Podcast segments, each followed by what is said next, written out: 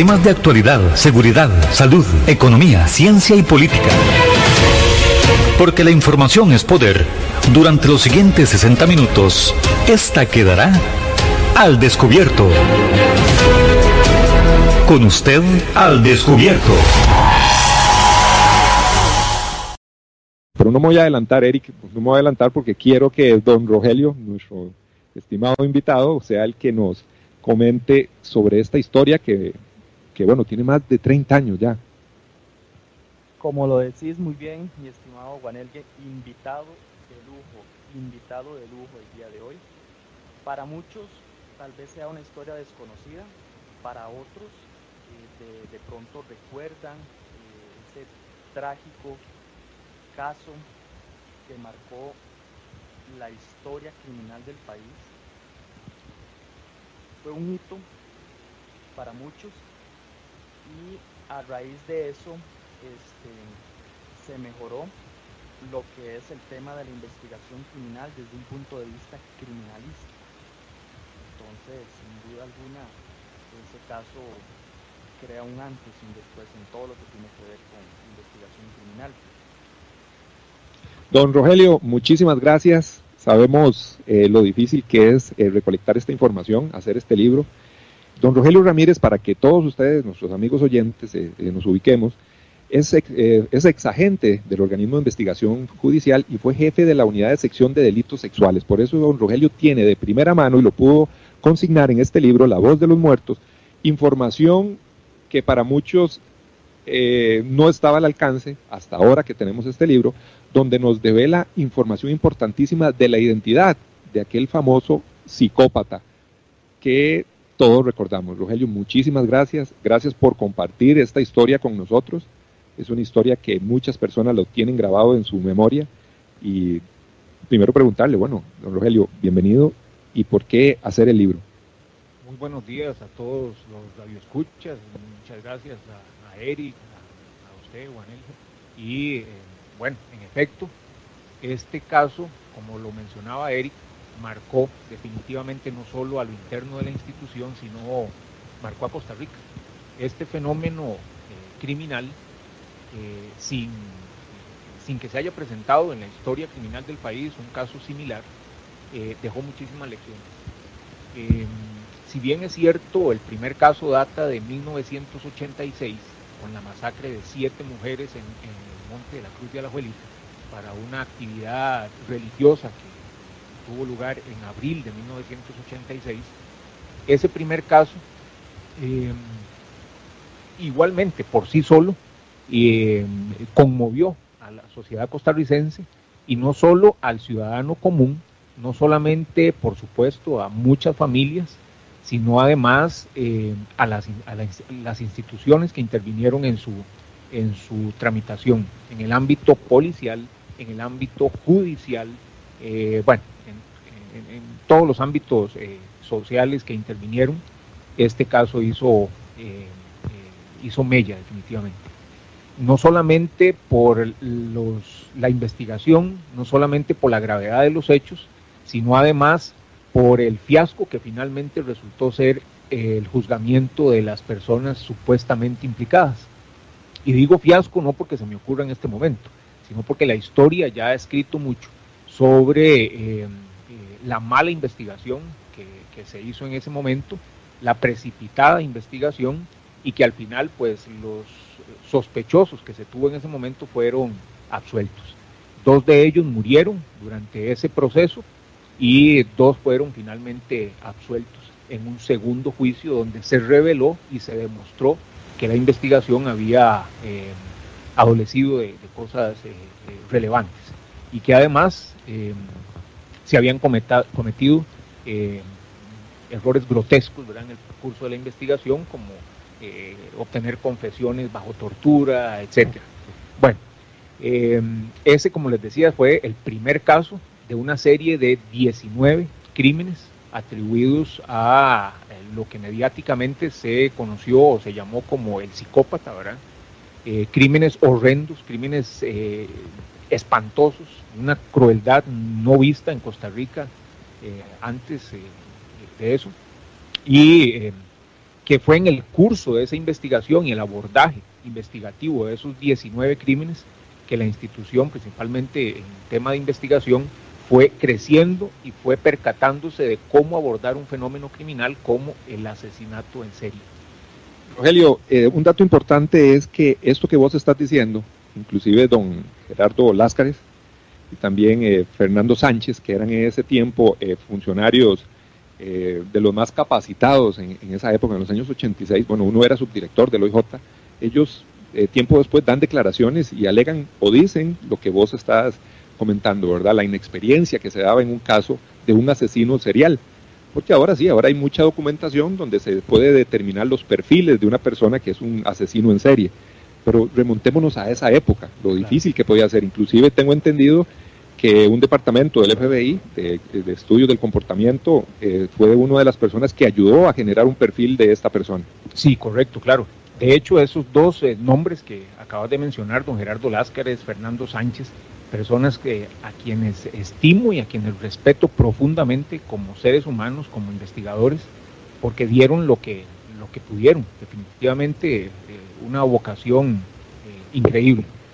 Em, recordemos que el periodo de actividad de ese homicida en serie fue de 1986 a 1996, fueron 10 años, y en el curso de esos 10 años, no fue sino a través de ese camino tortuoso por entender, por comprender qué era lo que estaba pasando, fue ese hasta el cuarto o quinto caso que se empezó a sistematizar la información y analizar la información como lo que era, una serie de crímenes vinculados, no solamente por eh, eh, una huella balística, una coincidencia balística, sino además por modo de operar y por la famosa eh, firma, como se dice en, temas criminológicos, la firma del homicida, que era una crueldad sin precedentes, que era una, un actuar completamente sádico, encaminado directamente a, una motivación sexual.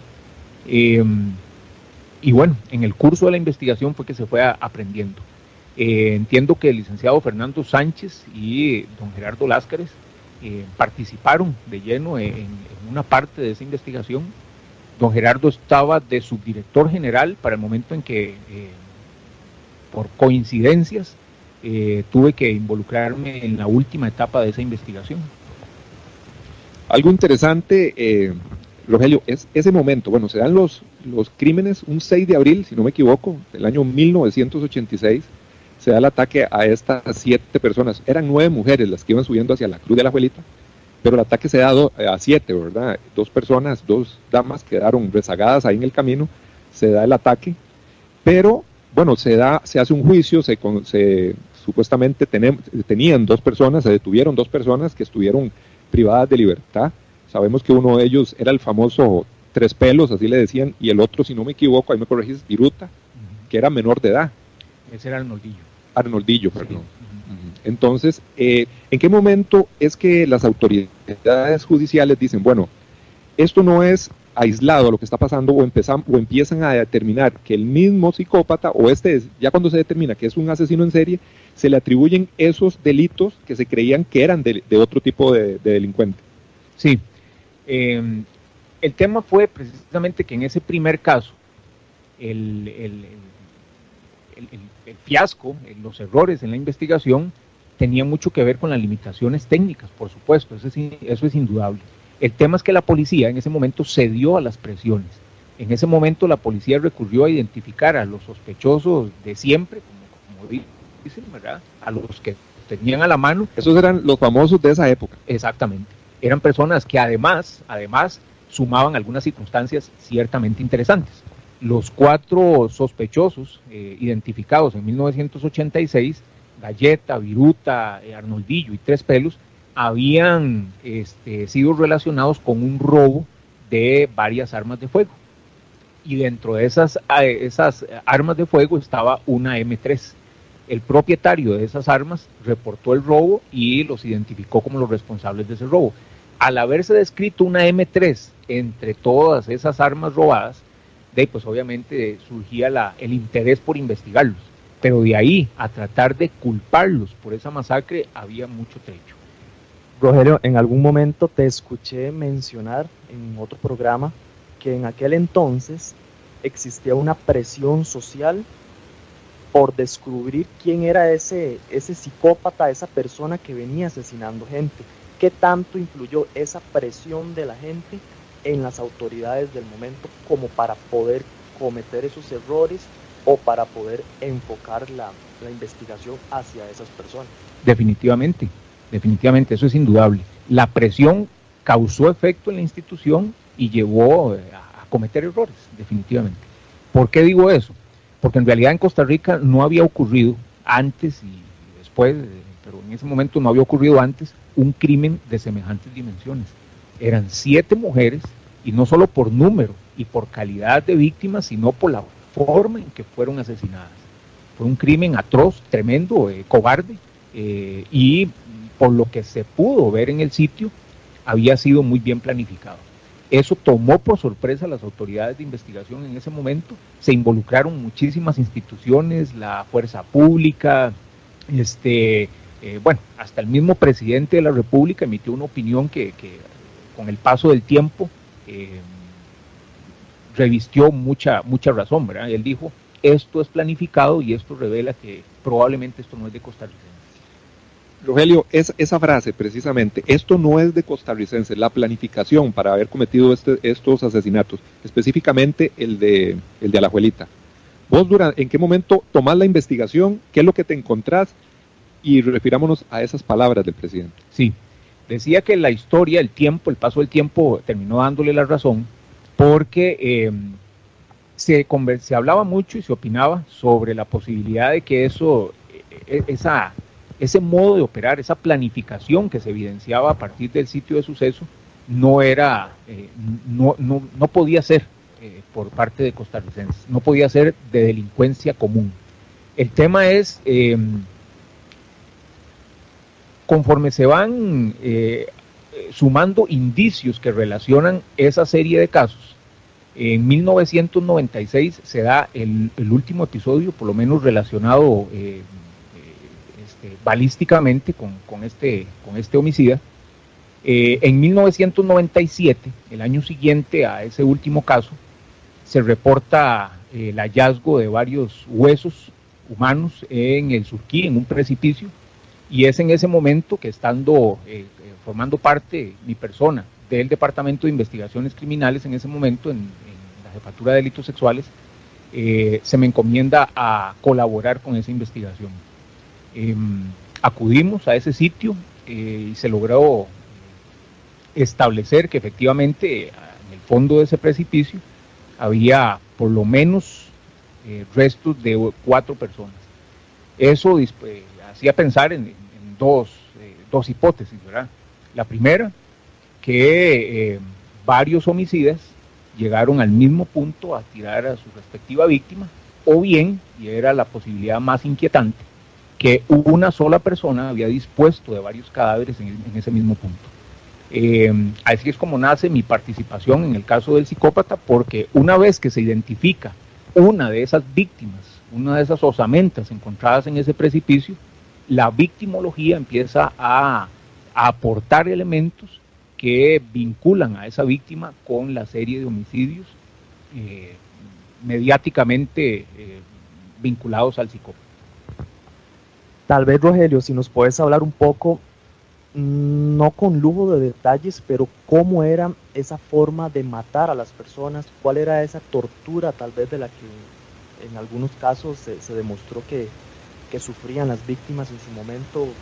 Claro está que para en aquel entonces eh, era algo totalmente sádico, algo muy fuerte para, para la psique de los costarricenses. ¿Cómo eran esos? Sí, bueno, eh, criminológicamente el tema es sumamente amplio y sumamente complejo, pero ciertamente el actuar, eh, las acciones, la conducta de un homicida, específicamente de un homicida, es posible interpretarlas, percibirlas a partir de, su, escenario, del crimen que cometen. Em, en el caso del psicópata, resultó sumamente sorpresivo em, y chocante definitivamente ver su eh, focalización al tema sexual, a la motivación sexual. las víctimas eran eh, agredidas sexualmente, eran ultrajadas y además la disposición de las heridas en número y gravedad estaban dirigidas hacia la femenina, hacia las femeninas y hacia sus partes eh, genitales, en, grado eh, monstruoso, una cosa espantosa. visceración, por ejemplo, unión de orificios con, con arma blanca, la utilización no solo de arma blanca para los cortes, sino que esos cortes en muchos de los casos, por lo menos en, el último, fue claramente evidenciado que habían sido ocasionados mientras la, persona estaba viva todavía. Y eso, eh, eso revela la personalidad de este, de este homicida. Rogelio, dentro de tu investigación o el tiempo que estuviste eh, como jefe de la unidad de sección de delitos sexuales, vos eh, llevaste el, caso y te das cuenta después de revisar expedientes y ver información, evidencias, bueno, que este delito no lo podía cometer una sola persona. Eh, hablemos de eso. Sí, en realidad eso no fue un hallazgo ni fue una apreciación mía, ¿verdad? Ni, de los que estuvimos en esa última etapa. Eh, desde el inicio, desde ese caso de 1986, las personas que abordaron eso tuvieron claro que no se podía tratar de una sola persona. Un solo homicida no puede dominar a siete personas. Eso es imposible, materialmente imposible. Eh, la disposición de las víctimas en grupos, la cantidad de disparos, eh, la posibilidad de acecho a esas víctimas, eh, la capacidad de movilización en una zona tan complicada como un territorio montañoso, la capacidad de huir sin ser claramente detectados, eso hace presumir válidamente que no fue la operación de una sola persona esta hipótesis del actuar de varias personas toma forma o tomó forma finalmente porque el sospechoso que se identificó en 1997 para 1986 no había actuado solo, no había estado solo en esa montaña, no había ingresado solo de Nicaragua luego de formar parte de un, de un grupo este, guerrillero, sino que lo había hecho en compañía de tres personas más. Todos absolutamente capacitados en manejo de armas, en, manejo de, este tipo de, operaciones, En, territorios complejos, de dominio de, armas, de cuchillo, de, arma de fuego, etcétera. Y esto fue uno nada más de los elementos que nos permitió sospechar que esa víctima localizada en ese precipicio en 1997 era muy probablemente el, psicópata, vinculado con el caso del, del psicópata. El tipo de arma que usaba el psicópata, bueno, eso fue el primer rastro que pudieron ustedes determinar. De ahí, ahí en el tema de la M3, de un calibre .45, ACP, bueno, todas estas características de balística, esa fue la principal evidencia. Se basó toda la investigación en esta en este hallazgo. Sí, claro. Me, me, parece que inclusive este psicópata dejaba los casquillos en el lugar, ni siquiera se preocupaba por hacer un, una recolección ahí de, de, los casquillos que utilizó. Correcto, correcto. Eso de todas formas, ese es un detalle, el que, vos apuntás, es un detalle que suma a establecer la personalidad de ese, de ese homicida. El hecho de que no se tome la molestia de eh, limpiar la escena de esos indicios, eso lo que revela es un interés por parte de ese homicida para que, para que se, se relacionen, para que se vinculen tantos casos como haya cometido. Y en efecto, eh, desde el principio, desde la masacre de la abuelita, la huella balística, o más bien la evidencia balística, eh, apuntaba a la utilización del calibre .45 y a partir del análisis de los casquillos en los 19 casos resultó absolutamente este, relacionado, exactamente. Era la misma arma la que había disparado en todos esos 19 casos y los casquillos además tenían una procedencia o características muy particulares porque no eran eh, municiones conseguibles fácilmente, eh, era munición militar y antigua, de los años 53, 54, este, y eso también eh, sumaba a establecer una, una vinculación entre todos los casos. Recuerde que nos pueden seguir a través del Facebook de nuestro programa de radio Al Descubierto 107.1 FM.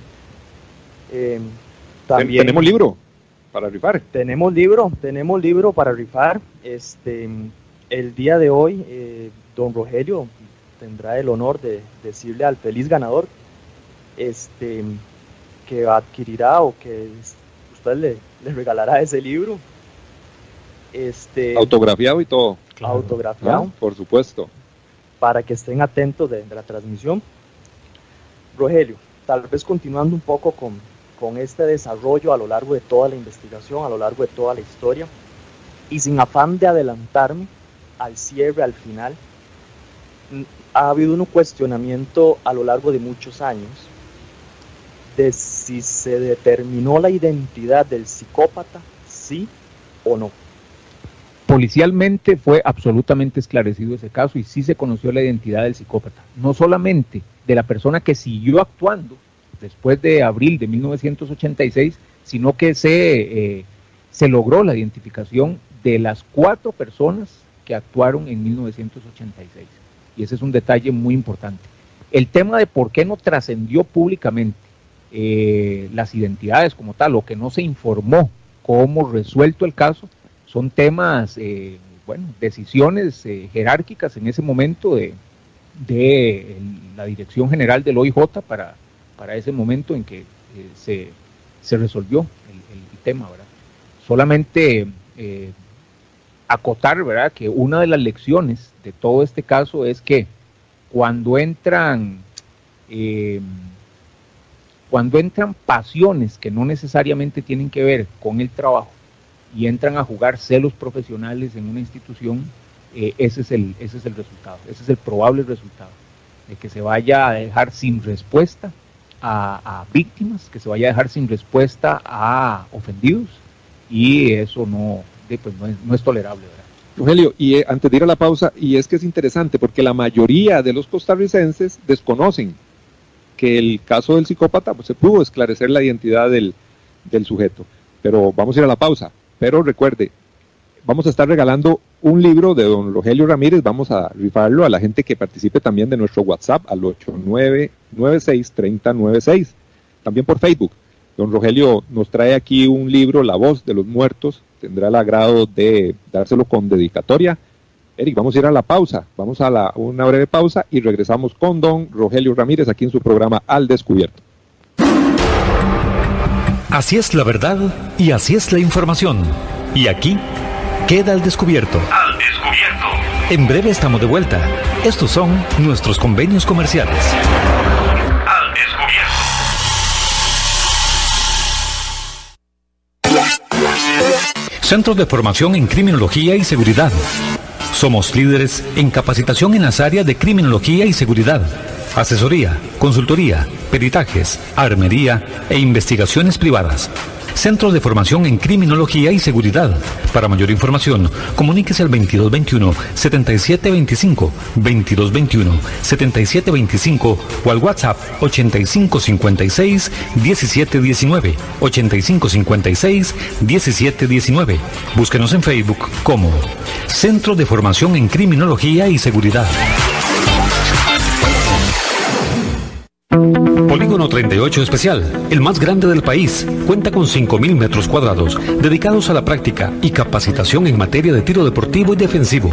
Estamos autorizados por el Ministerio de Seguridad Pública y el Departamento de Control de Armas y Explosivos para realizar las evaluaciones teórico-prácticas para obtener permisos de portación de armas en un ambiente seguro y profesional. Portación de armas, cursos, capacitaciones, alquiler de salas o pistas para disparo bajo techo y al aire libre.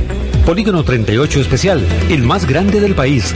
Para mayor información comuníquese al 2245-7186, 2245-7186 o al WhatsApp 8449-5811, 8449-5811. Búsquenos en Facebook e Instagram como Polígono 38 Especial. Temas de actualidad, seguridad, salud, economía, ciencia y política. Porque la información es poder. Esta queda al descubierto todos los días, de lunes a viernes, de 10 a 11 de la mañana, por Radio Actual 107.1, la FM de Costa Rica. Al descubierto. Hay más temas que tocar en el espacio de hoy. Para poder dejar la información al descubierto. Al descubierto.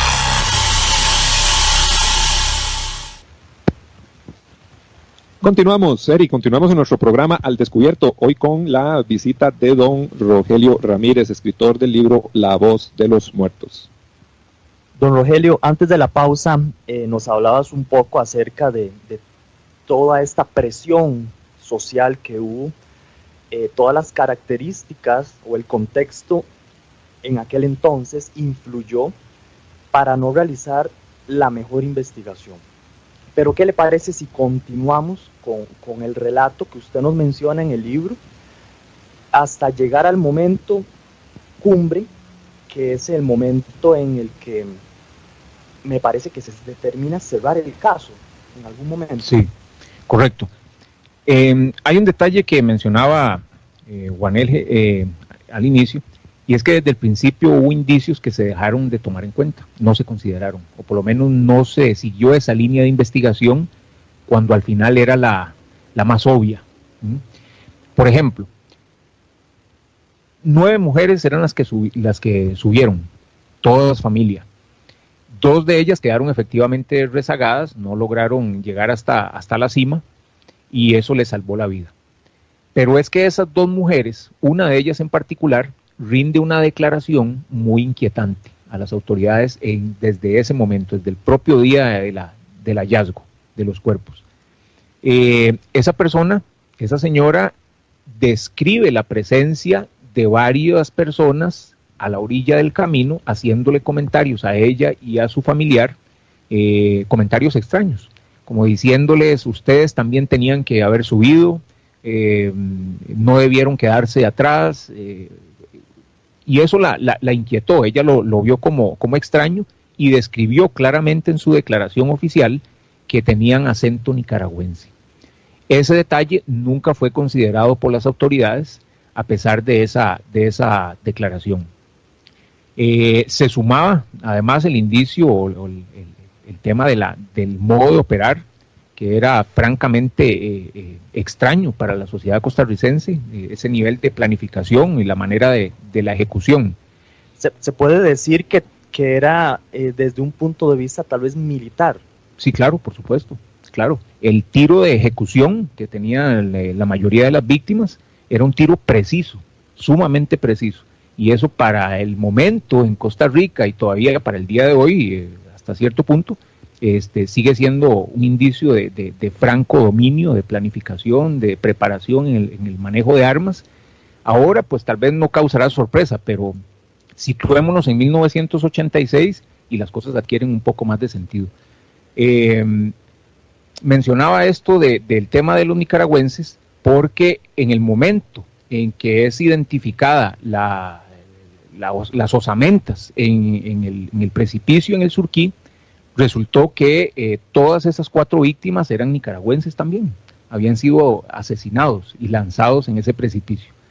La victimología de uno de ellos nos lleva a la siguiente etapa de esa investigación del psicópata, y es cuando empiezan a sumarse indicios que mm, señalan la posible participación de una de esas víctimas eh, localizadas en el Surquí en toda esa serie de homicidios. Esa persona, ese sospechoso, había ingresado a Costa Rica en 1979 y había hecho vida en Costa Rica. Se había casado con una costarricense y se había, había este, eh, dispuesto su domicilio en Río Azul para ese momento.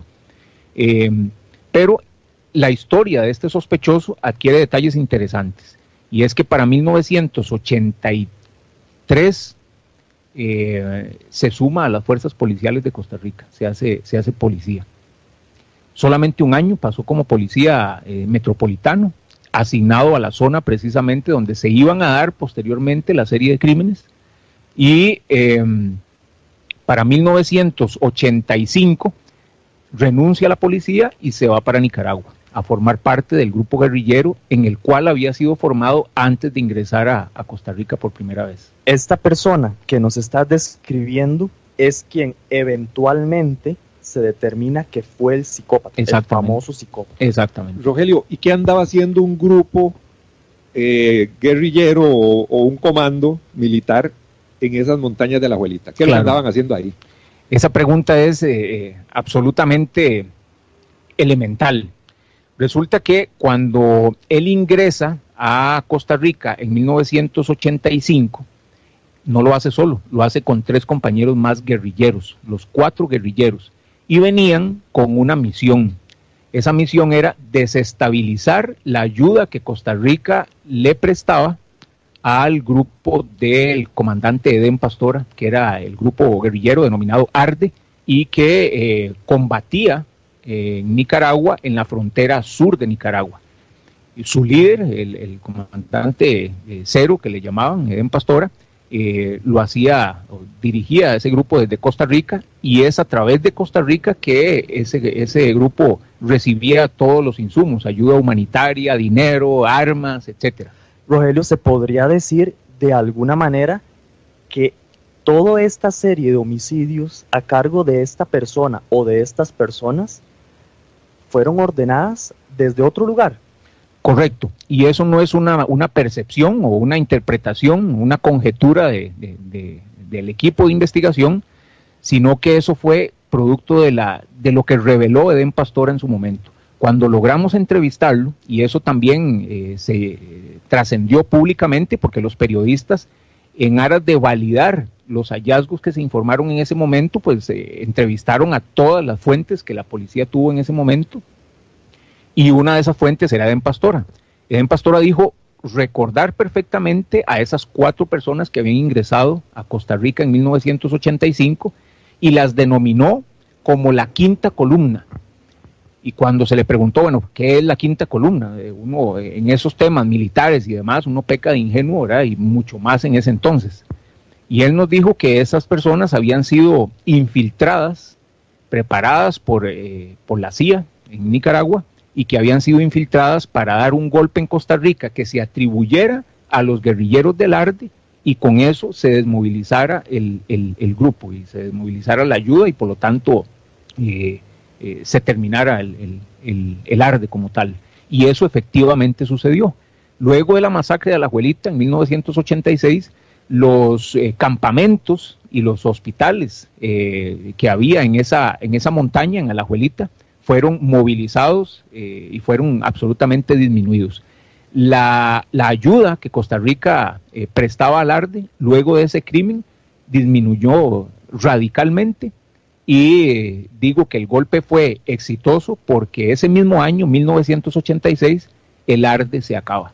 El grupo guerrillero a cargo de Eden Pastora se acaba. Rogelio, ¿qué, pasa con los, con los sujetos los otros que entraron como ese, como ese comando. Eh, se estableció que tuvieron participación en algún otro de los de actos delictivos del psicópata o de un momento a otro se determinó que ya el psicópata, este, este sujeto, empezó a trabajar por su propia cuenta, se desligó de estos otros. ¿Cómo, cómo, qué, qué, arroja la investigación? Claro, la investigación no logró determinar la, la vinculación de, de otra persona distinta al sospechoso principal es muy posible que al menos uno de esos cuatro participantes en, el crimen de Alajuelita haya seguido operando con el principal sospechoso en el resto de los homicidios. Eso no ha sido descartado y no solo no ha sido descartado, sino que la posibilidad de que en el resto de los crímenes haya operado más de una persona es eh, altísima, esa probabilidad es altísima, por el dominio que se tiene, por la capacidad de trasladar eh, eh, cadáveres de permanecer en su ritual, en, el sitio, ¿verdad? cometiendo las atrocidades y además la facilidad que tenía de abandonar eh, con total seguridad y planificación un, sitio complejo. Qué interesante, Rogelio, todo este tema del psicópata. 34 años después, bueno, se dio el 6 de abril de 1986, fue ese primer esa primera masacre allá en la Alajuelita de siete mujeres, bueno, que impactó a toda la ciudadanía costarricense, ya nos has dejado claro que lógicamente eh, la población en ese momento, en esa época, quería que el organismo de investigación judicial diera con, el, con las personas que cometieron, había mucha presión social, me lo imagino, a, las, a los altos jerarcas de ese momento tratando de, de poder esclarecer este, este caso que era inusual, nunca se había visto en el país. Eh, saber la identidad, saber que tenés información real, verídica, que está en tu libro, en La Voz de los Muertos, información verídica de quién es la persona, ya con estudios científicos, y poder determinar qué es, quién era el sujeto, quién era el verdadero psicópata, yo creo que nos has dejado con más ganas de escuchar. Lamentablemente ya estamos llegando al final del programa. Mucha gente hizo reporte de sintonía, don Carlos Soto, don Humberto Campos. Eh, hay una muchacha aquí que nos escribió también y nos dice que le gustaría saber más de cómo se, se logró hacer el perfil del, del, psicópata. Bueno, es muchísima información. Yo creo que, que Rogelio nos tiene que visitar nuevamente aquí al programa Al Descubierto para seguir tocando este tema que muchas personas tal vez ya han olvidado un poco, pero en el ámbito de la criminología, de la sociología y la psicología, bueno, es un, es un evento para analizar. Muy interesante. Eric, yo creo que tenemos que hacer la rifita. Sí, lamentablemente el tiempo nos, nos gana. Este es un tema que podríamos pasar aquí 24 horas seguidas hablando del tema. Muy interesante, eh, nos revelaste cosas increíbles desde que sí, efectivamente, se supo la identidad del psicópata hasta estas cuestiones políticas eh, y estos errores en la investigación, eso eh, me uno a, parte de las personas que desconocían toda esta información. Aquí, eh, bueno, Rogelio nos trajo una imagen del pasaporte de el señor. Vamos a ver aquí, no dice el nombre.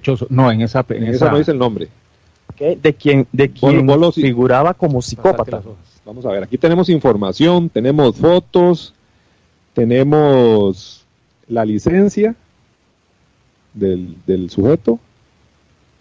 Vamos a ver si seguimos viendo. Bueno, si, tuviera, si ustedes pudieran ver lo que, lo que tenemos aquí y nos ha traído don Rogelio referente a la identidad del sujeto, no solo se logró identificar quién era en su nombre, en sus apellidos, además tenemos fotos de quién era él. Aquí no encuentro el, nombre. Qué, complejo, eh, y lo hablábamos ahora en, off, ¿verdad? Qué complejo es tratar de abordar ah, este, este tema en tan poco tiempo, porque tiene muchísimas aristas, desde la sociología, la criminología, la criminalística, eh, el ámbito jurídico, este, eh, en todas las áreas posibles, de, socialmente hablando, eh, tiene injerencia, definitivamente, claro.